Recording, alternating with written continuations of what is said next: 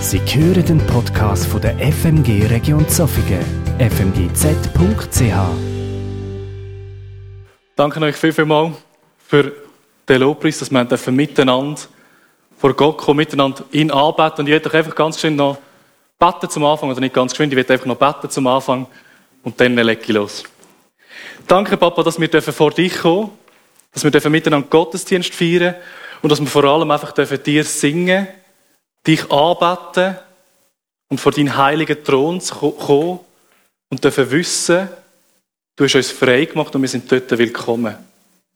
Danke, dass du uns immer wieder neu willkommen heisst vor deinem Thron, vor deiner Herrlichkeit. Danke, dass du mit Geduld auf uns wartest und wir dürfen wissen, du bist parat für uns und du freust dich auf uns. Das beten wir mit deinem heiligen Namen, Herr. Amen. Der Philipp hat es schon angetönt. Die Predigt heute heisst rettende Wahrheit. Jetzt ist so, eben, er hat gesagt, ja, Wahrheit ist heute ein sehr kritischer Begriff, das würde ich dir voll und ganz zustimmen.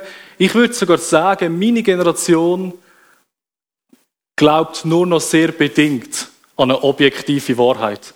Wahrheit ist eigentlich subjektiv. Weil die Wahrheit kommt immer darauf an, von wo ich es anschaue.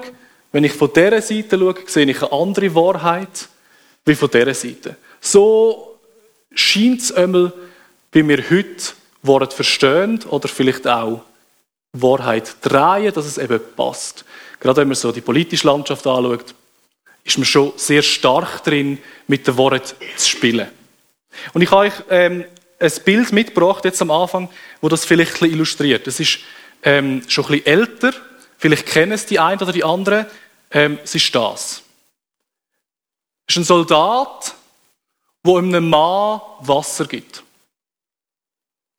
Jetzt ist es aber so, dass wenn ich jetzt, eins, ähm, wenn ich jetzt euch das Bild noch ein bisschen anders zeige, dann kann es eben auch so aussehen. Es ist ein Soldat, der einem Mann die Waffe an den Kopf drückt. Und jetzt ist die Frage, was ist wahr? Dass sie dem armen Mann Wasser geben oder dass sie ihm eben die Waffe an den Kopf drücken?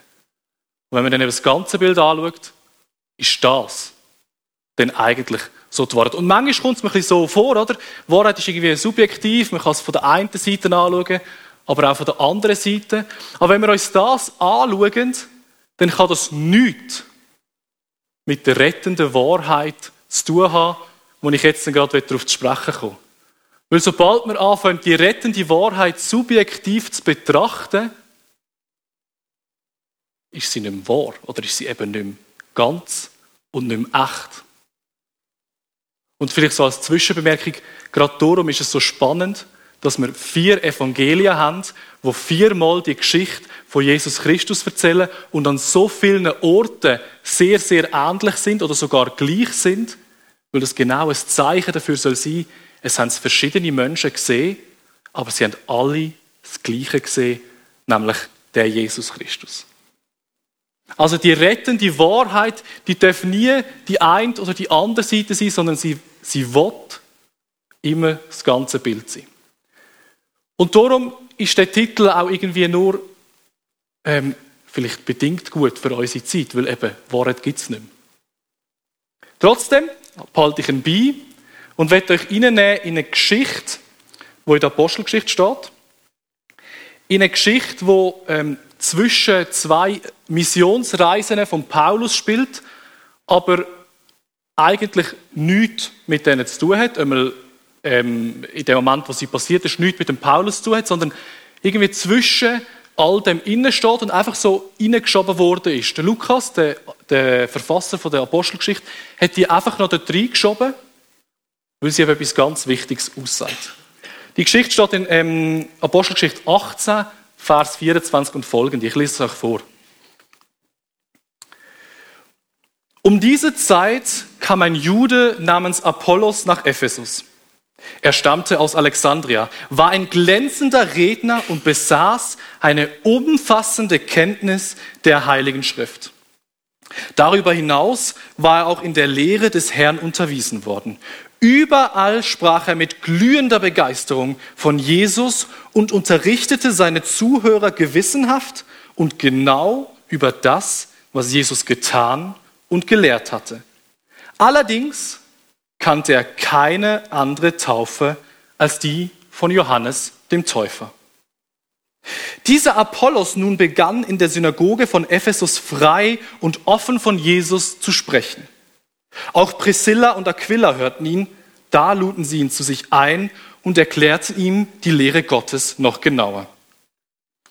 Als Apollos dann in die Provinz Achaia reisen wollte, ermutigten ihn die Christen von Ephesus zu diesem Schritt und gaben ihm einen Empfehlungsbrief mit, in dem sie die Jünger sächlich, äh, in dem sie die Jünger in Achaia baten, ihn freundlich aufzunehmen. Und tatsächlich erwies sich Apollos dort mit seiner besonderen Gabe als eine große Hilfe für die Gläubigen. Denn er führte öffentliche Diskussionen mit den Juden, in denen er ihre Einwände mit überzeugenden Argumenten widerlegte und anhand der Schrift nachwies, dass Jesus der Messias ist.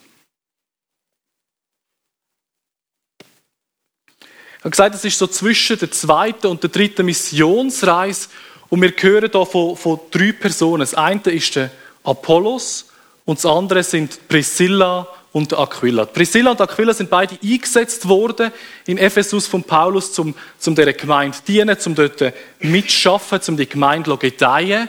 Und der Apollos ist scheinbar einfach auch gerade dort gewesen. Und wir wissen nicht viel über den Apollos. Er kommt eigentlich auch nur noch zweimal in der Bibel vor. Nämlich im ersten Korintherbrief, wo sich die Korinther darum streiten, ob sie eher im Paulus oder im Apollos glauben. Was schon mal davon zeugt, dass der Apollos sehr viele Leute hat können begeistern weil es sich ja wirklich die Spaltung gegeben zwischen wer, hat, wer ist, von wem sind wir jünger. Und ein bisschen später noch im Titusbrief, wo er nochmal erwähnt wird. Und sonst wissen wir nichts über den Apollos. Alles, was wir wissen, steht in dem kurzen Text. Wir wissen, er kommt von Alexandria, von einer Universitätsstadt, wo sehr, sehr viele sehr gescheite Leute sind. Er ist gelehrt also er ist sicher sehr gut gelehrt Und er hat die Heilige Schrift kennt, wie wenig andere wahrscheinlich, so wie sie es hier beschreiben. Also umfassende Kenntnis. Der hat nicht einfach sich zurechtgefunden, sondern der hat genau gewusst, wo er was schauen muss. Und er hat nicht nur die Heilige Schrift kennt, sondern er hat auch die anderen jüdischen ähm, Lehrbücher kennt und verstanden. Und der Mann ist all das, all das hat er gehabt und zusätzlich hat er noch sau gut können reden. Das heißt, er hat wirklich können die Leute packen, die Leute fesseln und sie haben ihm geglaubt, wenn er gesagt hat, weil sonst würde, würde das, was nachher passiert, nicht gehen. So.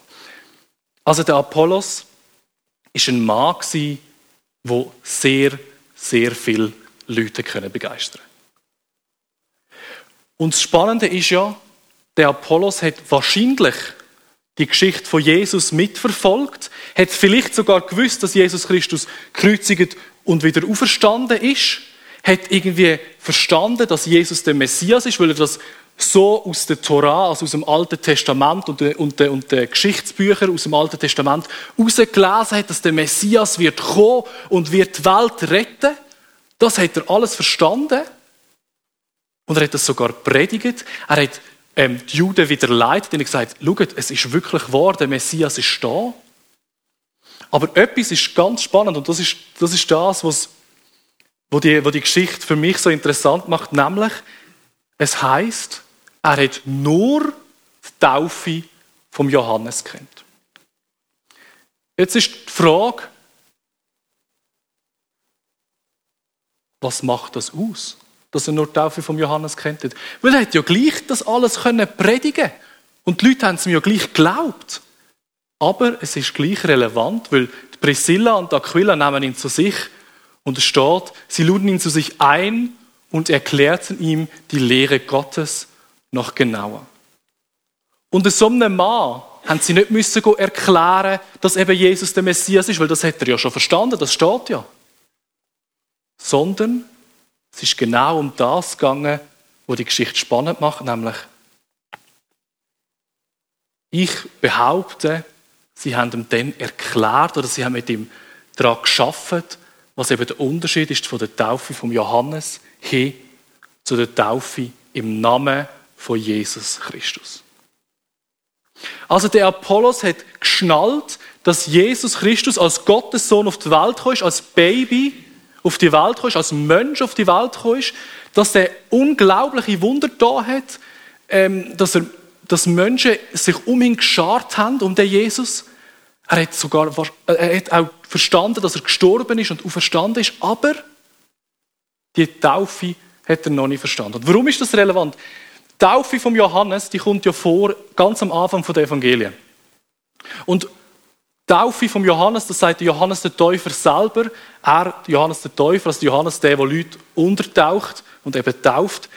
Ähm, er hat selber gesagt, er tauft zum, äh, aufgrund von der Buß, also zum, zur Vergebung von Sünden. Zur Vergebung von dem, was die Menschen falsch gemacht hat, taucht er sie unter und wieder auf, dass sie frei sein von dem. Das sagt Johannes. Und er sagt auch, ich bin nur Vorbote, es kommt nachher eine, wo wird mit Geist und Feuer taufen. Also es kommt eine, wo, es noch, wo die Taufe noch viel mehr bedeutet als nur Vergebung der Sünde.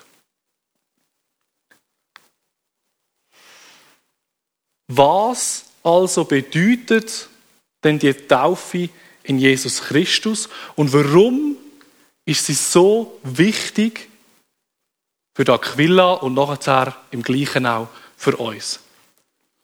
Taufe in Jesus Christus im Unterschied zur Taufe von Johannes ähm, geht viel weiter.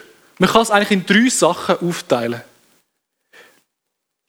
Taufe in Jesus Christus bringt den Glaubenden, der das machen will, der sich taufen lassen will, dort an, dass er wieder in Beziehung zu Gott leben kann in einer echten, innigen, ehrlichen Beziehung, die auf Augenhöhe ist. Und Taufe in Jesus Christus, in seinem Namen, heißt eben, man tauft sich zu ihm an. Und die Taufe bedeutet zum einen, dass man mit Jesus Christus stirbt und wieder aufersteht, so wie das der Paulus im Römerbrief sagt, Römer ähm, 6, sagt der Paulus, oder wisst ihr nicht, was es heißt, auf Jesus Christus, also auf den Namen von Jesus, Christus, von Jesus Christus getauft zu sein. Wisst ihr nicht, dass wir alle durch diese Taufe mit einbezogen worden sind in seinen Tod? Durch die Taufe sind wir mit Christus gestorben und sind daher auch mit ihm begraben worden. Weil nun aber Christus durch die unvergleichlich herrliche Macht des Vaters von den Toten auferstanden ist, ist auch unser Leben neu geworden. Und das bedeutet, wir sollen jetzt ein neues Leben führen. Denn wenn sein Tod gewissermaßen unser Tod geworden ist und wir auf diese Weise mit ihm eins geworden sind, dann werden wir auch im Hinblick auf seine Auferstehung mit ihm eins werden. Taufe im Namen von Jesus Christus heißt nicht nur die Vergebung der Sünde wie beim Johannes, sondern sie heißt, wir werden eins mit Jesus Christus. Wir werden eingestellt in die innigste Beziehung zu Gott höchst persönlich. Und das ist, das ist das Unglaubliche und das Neue an der Taufe, wo der Apollos scheinbar noch nicht kennt hat.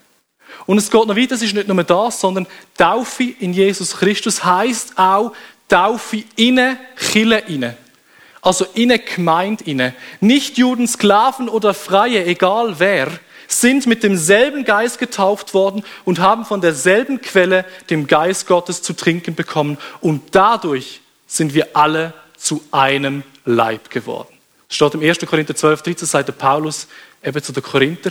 Wir sind alle zusammen ein Teil von dem Lieb geworden, ein Teil von der Kille geworden, ein Teil von der Herrlichkeit von Gott. Wenn ihr noch ein bisschen mehr über das wollt, äh, wissen ich sage jetzt nicht viel mehr dazu, dann dürft ihr gerne die Predigt nachhören. Ich habe im Herbst eigentlich genau über die Stelle predigt, einfach falls es euch interessiert. Das findet ihr online. Aber es bedeutet eben, wir sind tauft in die Gemeinde inne. Und noch etwas Zweites kommt in dieser Stelle vor. Wir sind nicht nur tauft in Jesus Christus, sondern auch tauft im Geist Gottes. Also der Heilige Geist ist in uns durch die Taufe. Und das ist relevant, das ist das, was wir hier eben lesen, mit demselben Geist, mit, dem, mit demselben Geist Christi, mit dem Heiligen Geist getauft. Die drei Sachen sind unglaublich relevant. Weil es kann gut sein, dass der Apollos geschafft hat, Menschen zu begeistern, dass er geschafft hat, Juden davon zu überzeugen, dass der Jesus eben der Messias ist. Aber aus irgendwelchen unerklärlichen Gründen hat im Apollos niemand gesagt, dass seit Pfingsten, also seit dem Erlebnis in der Apostelgeschichte 2 am Anfang von dem Buch, seit Pfingsten die Menschen nicht nur noch vom Johannes tauft werden, sondern im Namen von Jesus in die umfassende Gemeinschaft mit Gott tauft werden. Aus irgendeinem Grund hat er das nicht erfahren.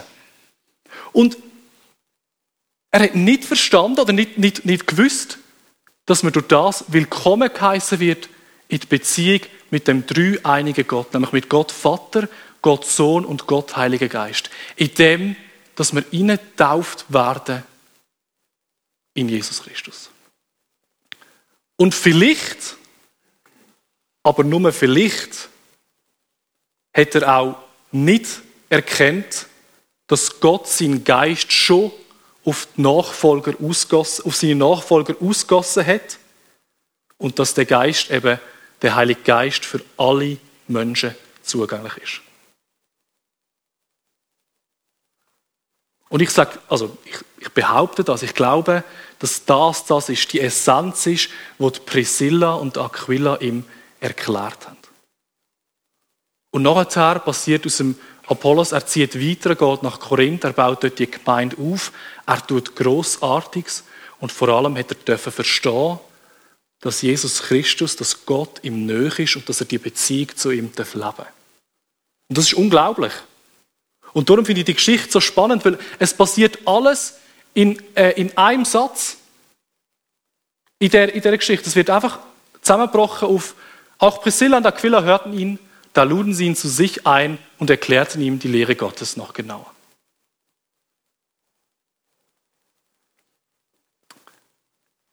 Was heißt also die rettende Wahrheit, wo der Apollos dort verstanden hat, und ich bin mir sicher, dass genau das die rettende Wahrheit ist, die er dort verstanden hat, dass er darf in einer innigen Beziehung zu Gott leben. Was heißt das denn? Was bedeutet das? Was macht es aus? Viele von euch haben mit überkommen, dass, wir, ähm, dass äh, meine Frau und ich nicht so einfache drei Wochen hinter uns haben, dass wir unsere Tochter bekommen haben ähm, und dass es nicht eine mega coole Geburt war. Und für mich ist etwas in dieser Zeit aufgegangen. Ich habe den Predigtext schon viel vorher gehabt, aber wirklich verstanden habe ich den erst vor zwei Wochen. Die rettende Wahrheit, dass wir leben in innerer Beziehung zu Jesus Christus, bedeutet, dass ich vor drei Wochen kann im Kreissaal hocken, mein Baby sehen und nicht sicher bin, ob es lebt oder tot ist.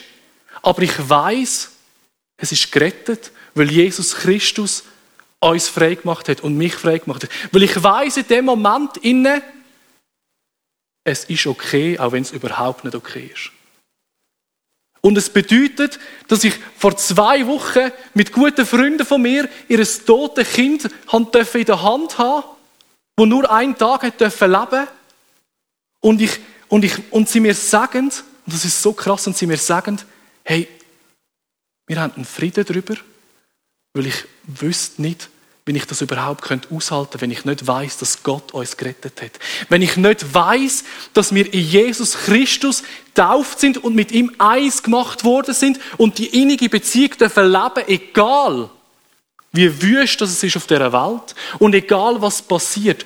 Und die rettende Wahrheit, die hat mich in dem Moment genau dort angebracht, nämlich zu verstehen und zu sagen, Gott, du bist gut und ich glaube das. Weil ich kann dürfen verstehen, dass ich innig mit ihm leben darf und dass er uns am Schluss zu sich nimmt. Und das Gleiche ist auch nicht nur in diesen schlimmen Sachen, sondern das Gleiche denke ich mir auch, wenn ich jetzt meine Tochter auf den Armen habe und mich freue, dass sie mich anschaut, dass sie mich ähm, mustert und irgendwie sich froh ist, wenn sie bei uns sein und darf sein bei uns und es so schön ist, und ich einfach darf sagen, Halleluja, danke, dass du ein großartiger Gott bist, der Wunder tut. Und in dem allem inne ist das der Unterschied, was eben macht von dem Moment von dem, was sie vorher gewusst haben, was der Johannes tauft hat, was darum ging, ist Vergebung von der Sünden, die der Apollos kennt hat, hin zu dem, dass eben Gott wirklich jetzt seinen Geist auf die Menschen ausgossen hat und dass er parat ist und will mit uns so innige Beziehung leben, wie es uns nur möglich ist. Und das ist so krass für mich, das zu verstehen. Und es hat, mir, es hat mich richtig beschämt, dass ich das erst jetzt wieder neu verstanden habe.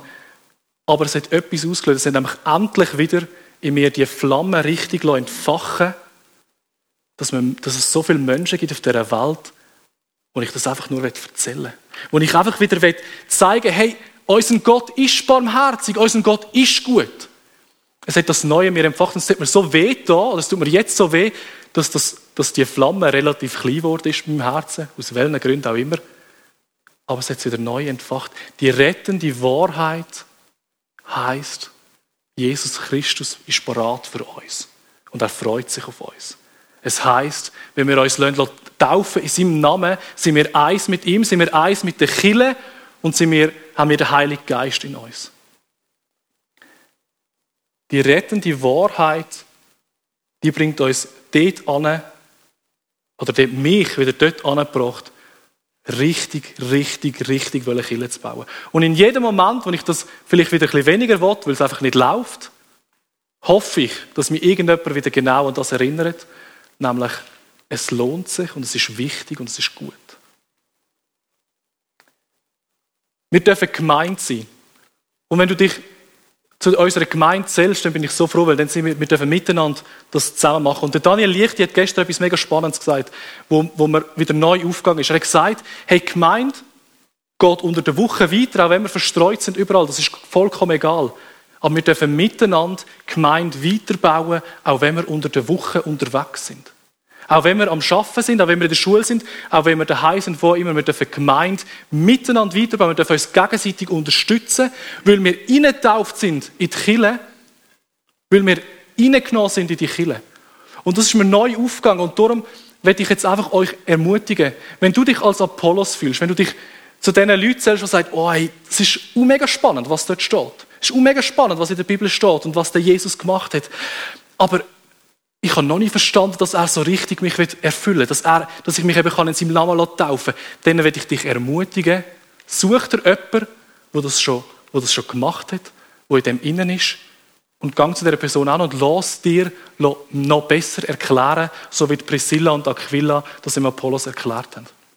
Und wenn du eine Priscilla oder ein Aquila bist, dann gang auf die Leute zu, such dir die Apolloses, oder ich bin mir sicher, Gott stellt dir auch die Apolloses auf den Weg, und nimm sie dir nach und, und gang mit ihnen den Weg und erklär ihnen, wie groß das Gott ist. Und wenn du weder noch bist, dann werde ich dich ermutigen, wir zum Apollos und fang an studieren und lesen, was in der Bibel steht, weil es ist wirklich spannend. Auch wenn es mir nicht glaubst, es ist wirklich spannend. Und vielleicht suchst du dann nachher jemanden, der dir das noch besser erklären kann. Ich werde uns heute Morgen ermutigen, uns alle ermutigen und dass wir uns auch gegenseitig ermutigen, die frohe Botschaft, die rettende Wahrheit wieder ganz neu als Gemeinde rauszutragen. Als Gemeinde in, die, in das Dorf, in die Stadt, in das Land rauszutragen, wohin auch immer. Weil es ist das Einzige, was uns am Schluss über Wasser hat. Ich werde uns ermutigen, dass wir wieder neu anfangen, den Leuten zu erzählen, dass Jesus Christus Gottes Sohn war und das so abstrakt ist und so konfus ist, aber wirklich wahr ist, dass er gestorben ist am Kreuz, auferstanden ist und uns frei gemacht hat. Ich möchte uns, dass wir uns gegenseitig neu ermutigen, dass wir das wieder erzählen. Und wenn du es jetzt schon machst, danke viel, viel mal, du bist super. Lernt uns das immer wieder neu machen, dass wir Menschen finden, die wollen, sich taufen lassen im Namen von Jesus Christus, die wollen Teil werden von der Kirche, die wollen Teil werden von der Gemeinde, die wieder neu dürfen verstehen, dass wir als Gemeinde wirklich wollen gut sein, auch wenn wir unglaublich viele Fehler haben. Aber wir glauben, dass der Jesus Christus die rettende Wahrheit bringt. Und darum ist die Wahrheit nicht mehr subjektiv. Darum ist es nicht mehr, kommt es nicht mehr auf den Blickwinkel drauf an, sondern die Wahrheit ist das, dass, ich, dass das glaube ich einmal und das glauben ganz viele da innen ganz sicher auch, ist das, dass Jesus Christus wirklich frei macht. Nicht, dass alles gut wird, aber dass er uns frei macht von allem, was uns hindert, nöch zu bei Gott. Und sobald wir nöch sind bei Gott, sehen wir seine Herrlichkeit und seine Schönheit. Und das ist der Moment, wo es einfach schön ist, wo es einfach gut ist, auch wenn alles andere nicht schön und gut ist. Lasst uns das gegenseitig ermutigen. Und ich werde euch jetzt einfach bitten, geschwind links, rechts, vorne, hinten, wie auch immer, Köpfe zusammenstrecken, gegenseitig füreinander beten und euch gegenseitig ermutigen, ähm, dass, dass wir das wieder raustragen dürfen. Und wenn du ein Apollos bist, dann lass für dich beten. Wenn du sagst, du willst gar kein Gebet, kein Problem, dann sagst du deinem, deinem Nachbar, darfst sein und dann darfst du einfach da hocken. Und ich werde anfangen mit dem Gebet.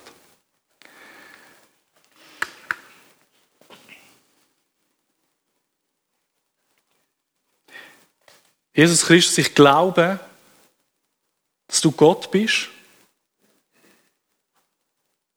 Ich glaube, dass du Großartiges gemacht hast auf dieser Welt und dass du immer noch Großartiges machst auf dieser Welt. Und ich werde dir einfach Danke sagen, dass du nicht einfach nur gekommen bist, um die Welt zu richten, sondern dass du gekommen bist und gesagt hast, ich nehme alles auf mich, was schlecht ist, dass wir frei sein dürfen.